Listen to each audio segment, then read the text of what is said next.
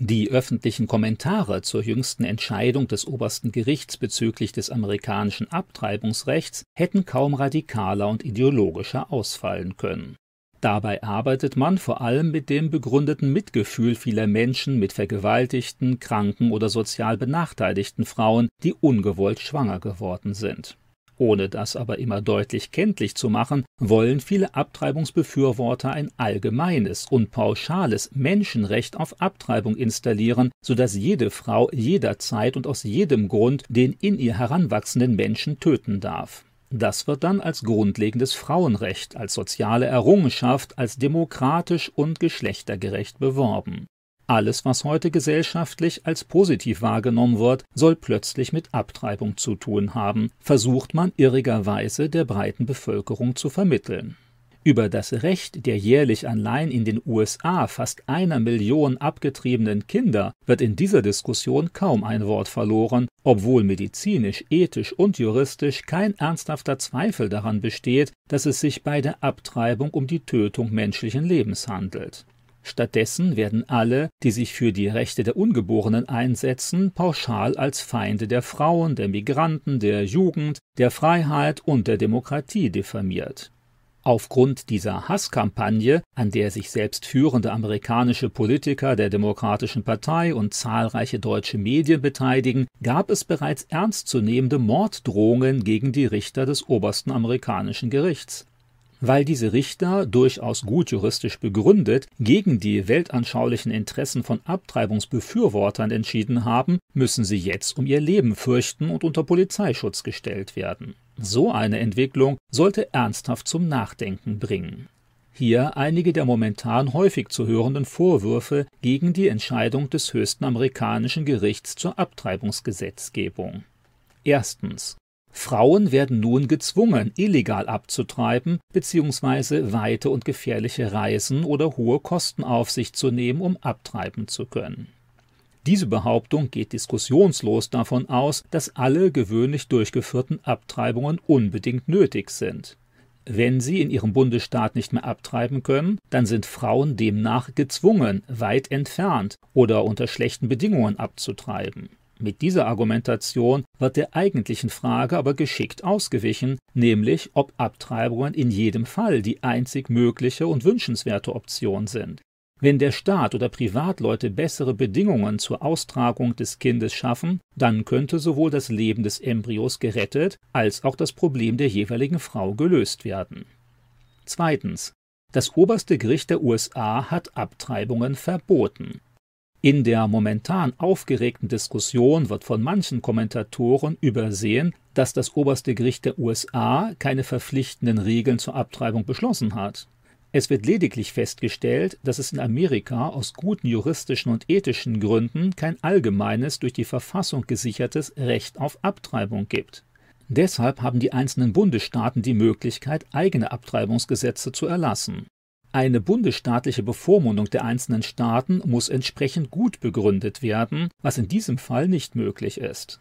Nur weil jemand seine Sicht der Abtreibung gerne in den ganzen USA durchsetzen will, kann man eben nicht einfach verfassungsmäßige Grundrechte der einzelnen Bundesstaaten außer Kraft setzen. Drittens. Die Einschränkung von Abtreibung ist eine Verletzung der Menschenrechte. Die allgemeinen Menschenrechte umfassen viele persönliche Freiheiten, die dem einzelnen Bürger von den meist demokratischen Staaten zugesprochen werden. Dazu gehören Religionsfreiheit, Meinungsfreiheit, das Recht auf körperliche Unversehrtheit und so weiter. Ein wie auch immer geartetes Recht auf Abtreibung gehört bisher nicht zu den allgemeinen Menschenrechten. Abtreibung zum Menschenrecht zu erklären, wäre auch höchst problematisch, weil die Tötung eines menschlichen Wesens in den meisten Ländern noch immer als Straftat verstanden wird. Immerhin kann man kein Menschenrecht einführen, das andere bisher geltende Menschenrechte prinzipiell außer Kraft setzt, in diesem Fall das Recht des Kindes auf Leben. Viertens. Einschränkungen von Abtreibungen richten sich vor allem gegen die arme Bevölkerung. Die meisten staatlichen Regeln treffen Menschen mit eingeschränkten materiellen Möglichkeiten stärker als Personen, die viel Geld zur Verfügung haben. Arme können nicht so einfach ihren Wohnort oder ihren Arbeitsplatz wechseln. Sie haben weniger Geld für medizinische Behandlung. Sie können auch keine teuren Anwälte in Anspruch nehmen und so weiter.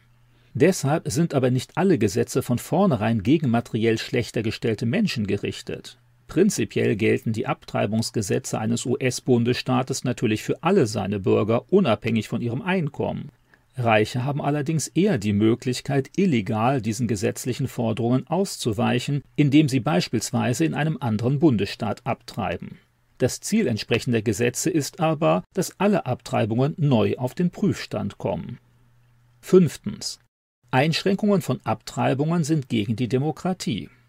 Da die Entscheidung, Abtreibungsgesetze den einzelnen Bundesstaaten zu überlassen, von einer wichtigen und grundlegenden Institution der amerikanischen Demokratie getroffen wurde, ist es geradezu absurd, diesen Beschluss nur allein deshalb als demokratiefeindlich zu bezeichnen, weil er der eigenen Weltanschauung widerspricht. In den meisten demokratischen Staaten verabschieden die von der Bevölkerung gewählten Vertreter im Parlament neue Gesetze. Unabhängig davon müssen die Gerichte sicherstellen, dass diese Gesetze auch korrekt eingehalten werden. Genau das hat das oberste Gericht der USA in dem vorliegenden Fall getan und dabei festgestellt, dass die bisherige Regelung der Verfassung widerspricht. In diesem Sinn ist das Urteil der höchsten Richter also gerade ein Zeichen funktionierender Demokratie und nicht etwa demokratiefeindlich. Nur wer Demokratie mit seiner eigenen weltanschaulichen Meinung verwechselt, der kann das momentan gültige Recht amerikanischer Bundesstaaten auf eigene Abtreibungsgesetze als demokratiefeindlich bezeichnen. Sechstens. Einschränkungen von Abtreibungen sind gegen das Lebensrecht von Frauen. Gesetze amerikanischer Bundesstaaten, die Abtreibungen strenger regeln, um auch das Lebensrecht der Kinder nicht aus dem Blick zu verlieren, handeln nicht generell gegen das Lebensrecht von Frauen. Offensichtlich wird durch eine Schwangerschaft das Leben einer Frau nicht beendet oder unwiderruflich zerstört. Natürlich beeinflusst eine ungewollte Schwangerschaft den Lebensplan der betroffenen Frauen deutlich, selbst wenn sie sich entschließen sollte, ihr Kind nach der Geburt zur Adoption freizugeben. Allerdings gibt es auch viele andere, nicht frei ausgewählte Ereignisse, die das Leben eines Menschen ohne seine Zustimmung stark beeinflussen. Dazu gehören beispielsweise begrenzte Arbeitsangebote, seltsame Eltern oder ein unvorhergesehener Verkehrsunfall. Außerdem wird in der Diskussion regelmäßig ausgeblendet, dass die freie Lebensgestaltung der Frau bei Abtreibung nur durch den Tod des Kindes erreicht werden kann. In jedem Fall muss man also beide Ansprüche sorgsam gegeneinander abwägen und das Lebensrecht des Kindes nicht generell vernachlässigen. Siebtens. Einschränkungen von Abtreibungen sind Vergehen gegen die Gleichstellung der Geschlechter. Es ist absurd, aufgrund biologischer Tatsachen eine gesellschaftliche Ungerechtigkeit der Geschlechter zu konstruieren. Ähnlich unsinnig wäre es, von geschlechtlicher Ungerechtigkeit zu sprechen, weil Männer durchschnittlich mehr Muskelmasse haben als Frauen oder Frauen durchschnittlich länger leben als Männer. Selbstverständlich richten sich einige Gesetze nur an Menschen mit bestimmten Eigenschaften. Das trifft manchmal das Alter, die Zurechnungsfähigkeit oder eben auch die Fähigkeit, Kinder zu bekommen. Nur wer Kinder bekommt, kann während der Schwangerschaft zeitweilig von der Arbeit freigestellt werden. Nur wer in der Lage ist, Kinder zu bekommen, kann ein in seinem Bauch befindliches Kind töten. Hier aber handelt es sich nicht um eine gesellschaftliche Benachteiligung, sondern um eine Konsequenz biologischer Tatsachen. Nur wer nicht bereit ist, Biologie und Ideologie sachgemäß voneinander zu trennen kann zu dem Schluss kommen, die Bedingungen des Frauseins generell als Diskriminierung zu interpretieren. Erschreckenderweise wird auf das Lebensrecht abgetriebener Kinder in der großen medialen Empörung fast nie eingegangen. Wenn, dann werden diese Kinder einfach per Definition zu Nichtmenschen erklärt, um sie ohne größere ethische Bedenken töten zu können. Zu Menschen werden diese Kinder erst, wenn sie von ihren Müttern als solche anerkannt werden oder mit ihrer Geburt.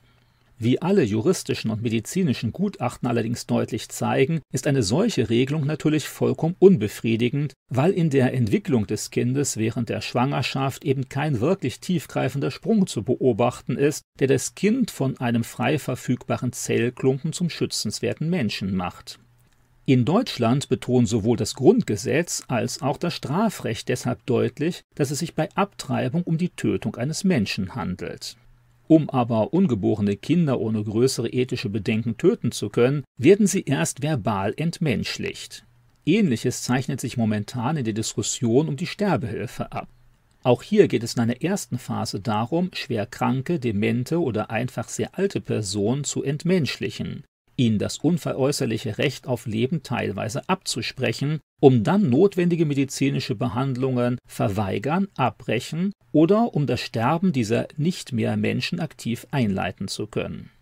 Wer sich wirklich für das Recht auf Leben einsetzen will, der sollte die häufig weltanschaulich geprägten Stellungnahmen von Abtreibungs- und Sterbehilfebefürwortern auch einmal kritisch gegen den Strich lesen und sich stärker die Situation der dadurch sterbenden Menschen vor Augen führen, der abgetriebenen Kinder und Schwachen, deren Lebensrecht durch medialen Einfluss immer stärker in Frage gestellt wird, so dass sie selbst sogar irgendwann meinen, doch wohl besser sterben zu sollen. Von Gottes Seite aus gibt es ein allgemeines Recht auf Leben. Der Friedensnobelpreisträger Albert Schweitzer sprach in diesem Zusammenhang von der Ehrfurcht vor dem Leben, das auch den Schutz ungeborener Kinder und alter schwacher Menschen umfasst. Nach biblischer Auskunft ist es allein der ewige und heilige Gott, der über Leben und Tod bestimmen darf. Wer Menschenblut vergießt, dessen Blut soll um des Menschen willen vergossen werden, denn Gott hat den Menschen zu seinem Bilde gemacht. 1. Mose 9, Vers 3. Wir, die Starken, haben die Pflicht, die Schwächen der Schwachen zu tragen, anstatt selbstgefällig nur an uns zu denken. Römer 15, Vers 1.